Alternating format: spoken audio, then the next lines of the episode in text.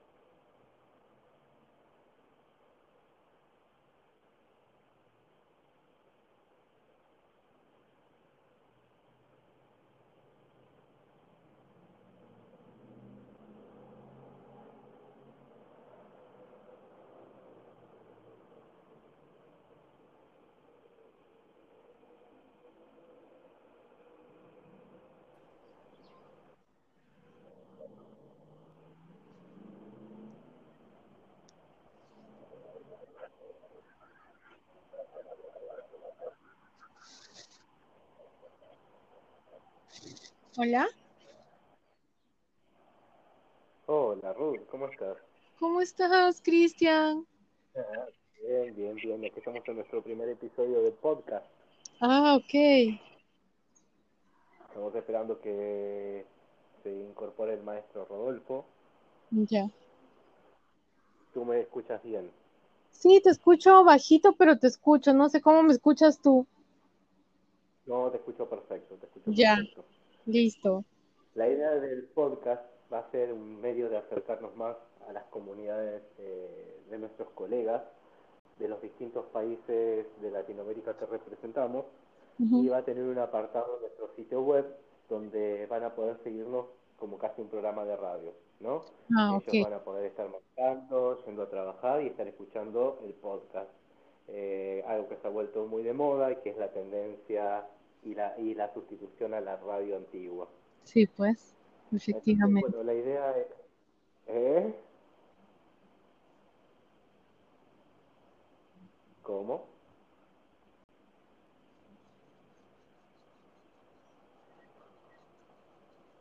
Hola. ¿Cómo me decías? Sí. Sí te escuchó, pero se cortó algo, se entrecorta.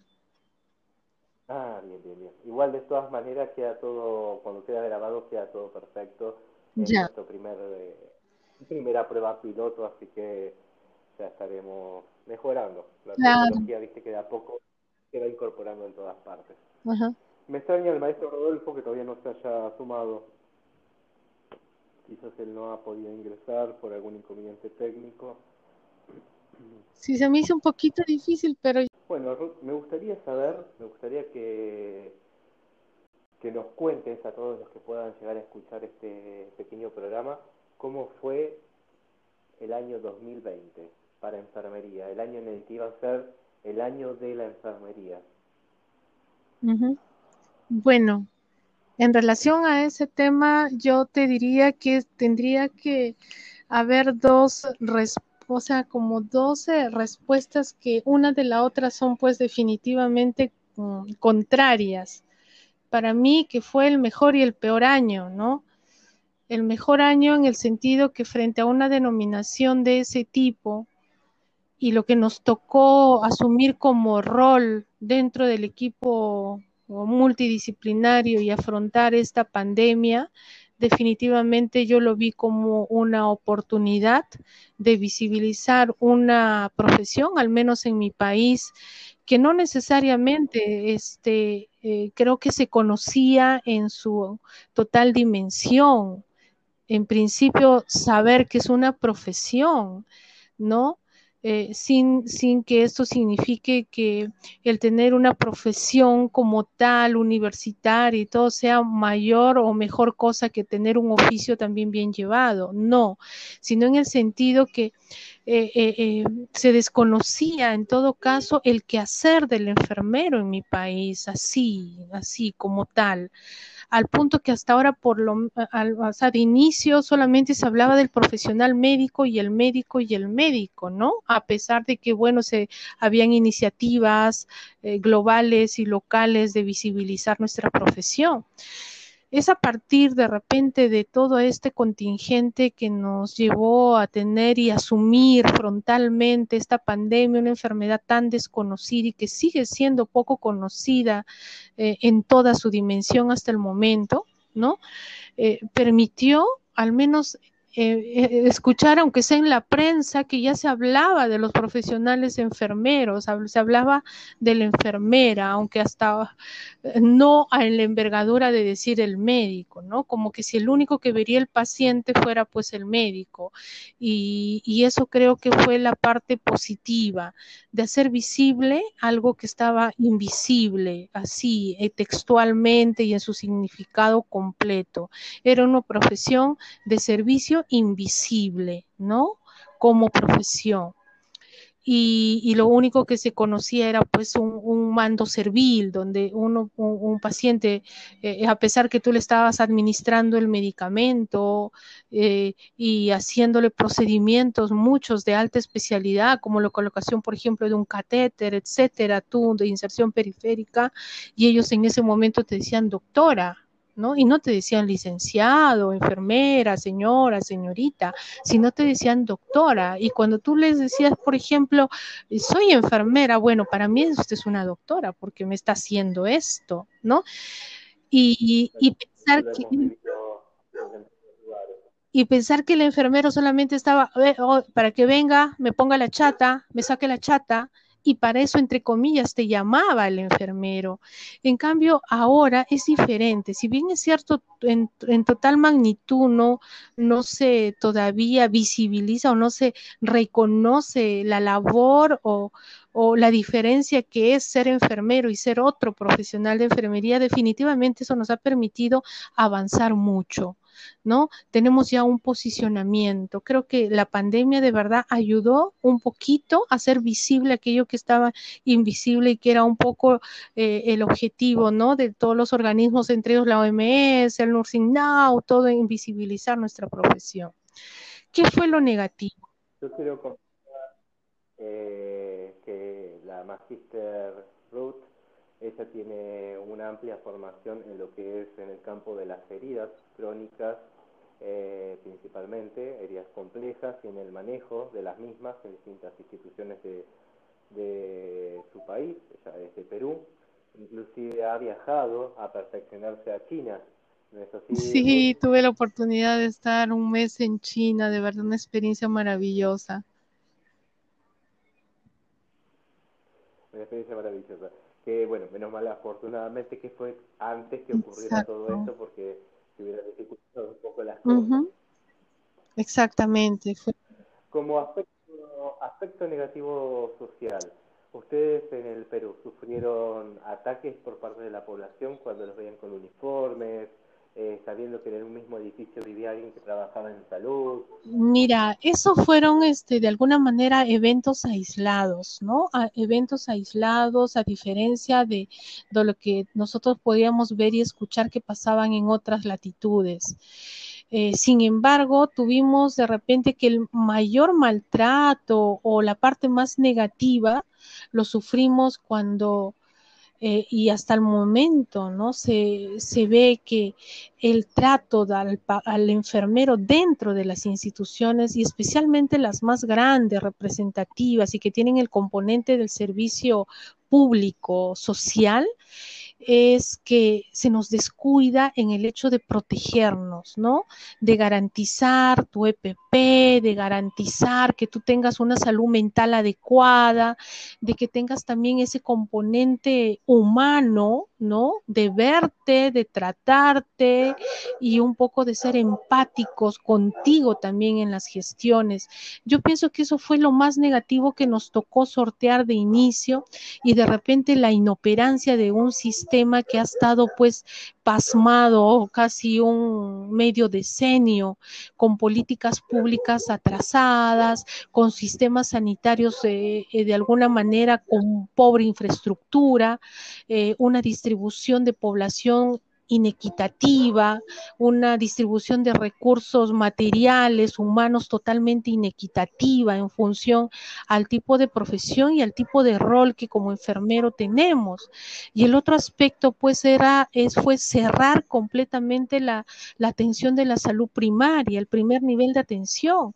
Prácticamente casi más del 50% del año se pasó el, primer nivel de atención completamente cerrado porque se asumía siempre que el tema primigenio de la atención era el recuperativo más no el preventivo, ¿no? Y qué es lo, lo común que pasa cuando nosotros queremos abordar eh, patologías o problemas sanitarios que necesitan, como todas, con algo de prevención, entendiendo que la prevención pues no solamente es, es la secundaria, sino también la prevención primaria, ¿no?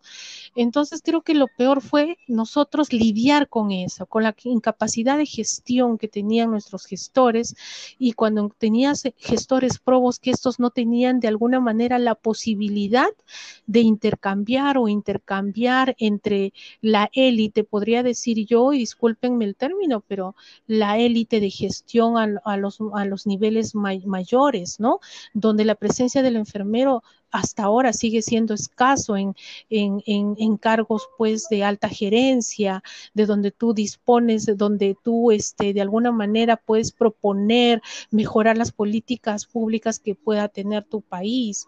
Yo pienso que esa es la peor, la peor, eh, este, el peor aspecto que, pudimos pasar.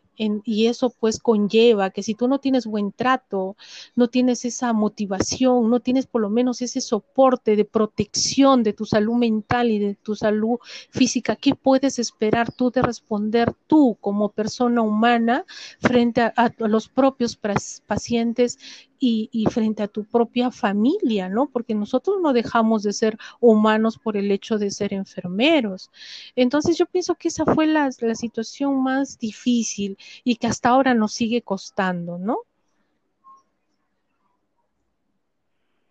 La verdad que sí, el tema de, de la empatía es algo que si bien parece que fuera propio de nuestra profesión, como que tuviera que ser adquirido desde desde que nos formamos, desde que egresamos como enfermeros en cualquiera de sus niveles, la empatía debería estar presente. Pero muchas veces parece que la empatía en los roles de los gestores se pierde.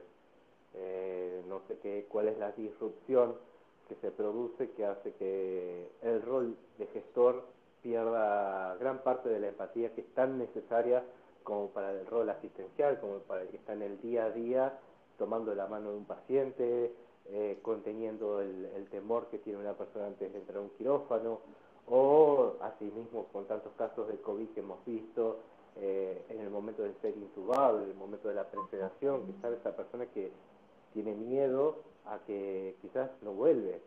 Eh, y, es, y, es, ahí importante donde nuestra empatía entra en juego.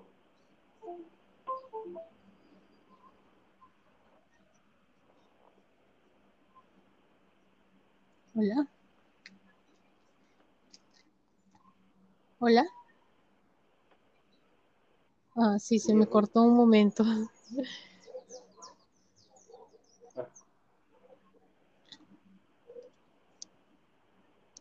Bueno, creo que estaba comentando. De empatía, sí, te escuché todo eso.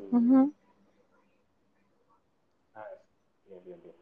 Eh, bueno, me hubiera gustado también que el, que el magista Rodolfo estuviera presente. Él dijo que iba a, poder participar, pero que capaz de por inconvenientes no pudo, no pudo. Bueno, Ruth, me gustaría que me comentes o nos comentes a todos para que así nos vamos conociendo en la red porque ahora la red teórica latinoamericana va a expandirse por todos los medios digitales que sea posible. Eh, sumamos este, el podcast, vamos a tratar de hacer frecuentemente encuentros, debates, eh, que no queden solamente en pantallas de Zoom o de Facebook, sino que las personas posteriormente puedan eh, escuchar cómo pensamos y decir si somos o no somos dignos de de seguir con nuestros liderazgos. Me pareció una oportunidad de, abrirnos eh, y que cualquiera pueda decir, estos son los enfermeros que quiero que me representen o estos no son los enfermeros que quiero que me representen. Es una manera de hacernos conocer, otra manera de hacernos conocer, un trabajo que llevamos ya realizando hace cuatro años con altibajos, eh, cada uno de nosotros con un currículum bastante importante, eh, pero está bueno que también nos vean como personas, porque el currículum expresa un papel y lo que estudiamos, y de ahí la persona se la conoce escuchándola y viendo Exactamente, yo creo que es una oportunidad grandísima y es la única, me parece, una de las formas ricas de, buscar empoderamiento de los que eh, tenemos esta profesión, ¿no? Me parece a mí formidable que se puedan tener este tipo de iniciativas.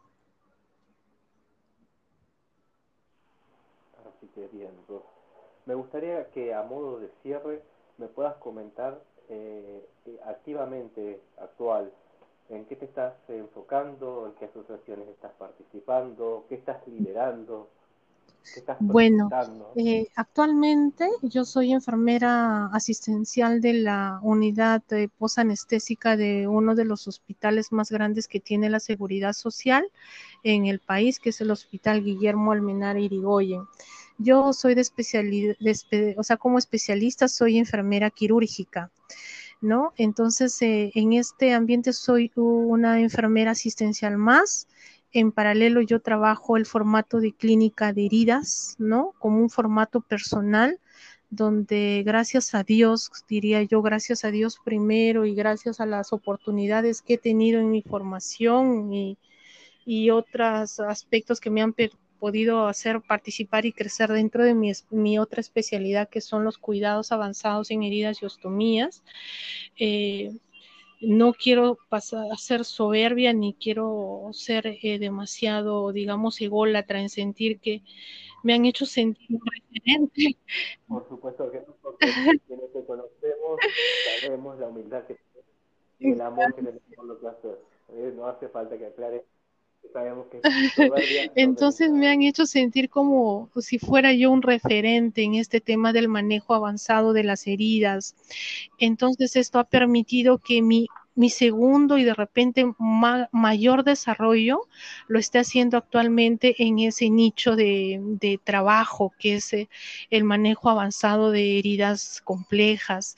Y un aspecto importante de, este, de, esta, de esta parte es el salvataje extremo de pie diabético, donde con un equipo convocado netamente por médicos o digamos liderados por médicos, la parte del manejo pleno, con total autonomía de qué tecnología uso, tiempos, eh, interconsultas eh, y todo lo que pueda devenir con este tipo de pacientes me lo han delegado con, de una manera tan, tan grande, yo digo de tanta responsabilidad, que eso es lo que me hace sentir lo que ellos siempre me repiten, ¿no? Que soy un referente y que yo tenga que recibir pacientes tan críticos en el tema de, la, eh, de las heridas que, o sea, descansan en, en, esa responsabilidad plena que le dan, porque yo no me veo como Ruth, yo me veo como una enfermera,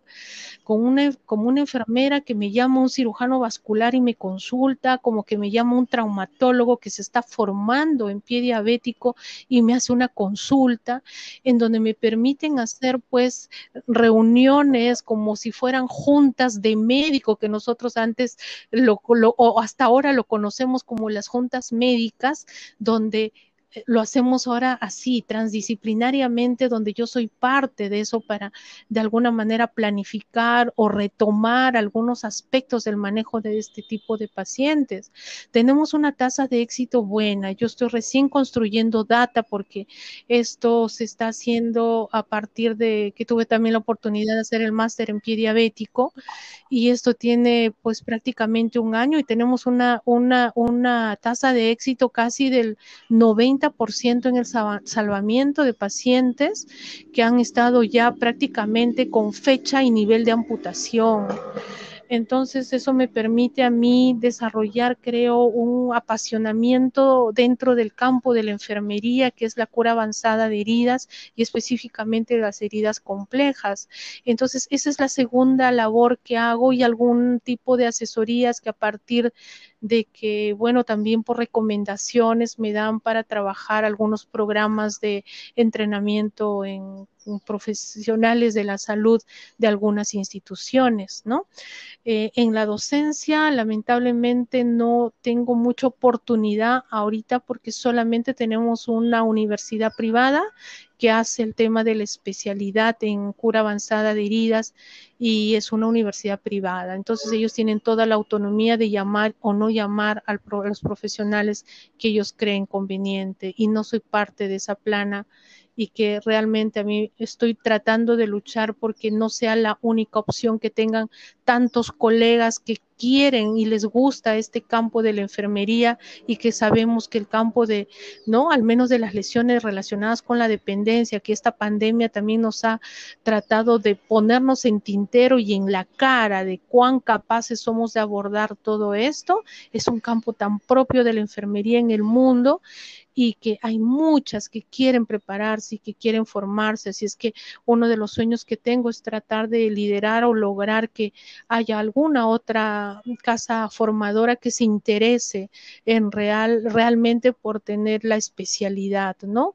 Mientras estoy apoyando este, iniciativas eh, privadas para desarrollar este, conferencias, para desarrollar actualmente un diplomado en cura avanzada de heridas y terapia enterostomal, que es el primer grupo que se está formando y donde estoy tratando de dar pues el nivel que merecen las colegas a sabiendas de cómo es que ha avanzado esta especialidad y a sabiendas de cómo la tecnología nos permite a nosotros cerrar lesiones de muy complejas muchas veces en cuatro a seis semanas, que es posible y que no lo lográbamos en años, ¿no? Entonces es un poco lo que podría decirte de, de, lo que estoy haciendo y que me siento contenta de tener por lo menos la oportunidad de que la mitad de mi tiempo y por temas netamente económicos, de ingresos, yo lo tenga que ver en este aspecto. Ojalá el 100% de mi tiempo me dedicara solamente a ver lesiones, heridas y apoyar a más gente. Lamentablemente el acceso a la tecnología que es muy limitado y es demasiado oneroso. Y sabemos que aquellos pacientes que tienen una lesión crónica son pacientes de menos recursos. Entonces ahí es el problema y bueno, Dios mediante también salga un proyecto que tengo de hacer una ONG con una agrupación, una, un grupo de personas que subsidian este tipo de iniciativas y a ver si nos sale un proyecto para trabajar a este grupo de pacientes que sin recursos tienen que de todas maneras luchar por este tema, por ejemplo, del pie diabético, que es una cuestión que se está haciendo endémica por no decirlo pandémica y que es tan silenciosa, tan, tan silente y que nos está cobrando tantas vidas y tantos, tantos pacientes que al ser mutilados ya les estamos dando uno una calidad de vida mala y encima le estamos dando una suerte de sentencia de muerte al corto tiempo, ¿no? Exactamente. Bien, ha estado con nosotros la maestra Ruth Bardones, ella es coordinadora regional para el Perú de la Red Teórica Latinoamericana en Enfermería y una amplia referente en lo que es el manejo de heridas. Agradecemos su participación, seguramente la vamos a tener prontamente y vamos a seguir trabajando en proyectos en común. Y este fue nuestro primer episodio del podcast de la Red Teórica Latinoamericana en Enfermería. Muchas gracias por la invitación.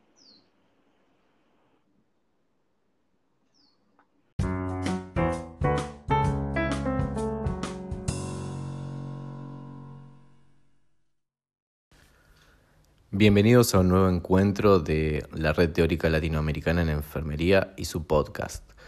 En el día de hoy vamos a tener la visita del doctor eh, Martínez Riera, José, él es enfermero comunitario de España y nos va a dar un avance de lo que va a ser su conferencia con nosotros en nuestro campus virtual el día 25 de marzo a las 17 horas de Argentina. Ahora le damos la bienvenida al doctor José Martínez Riera.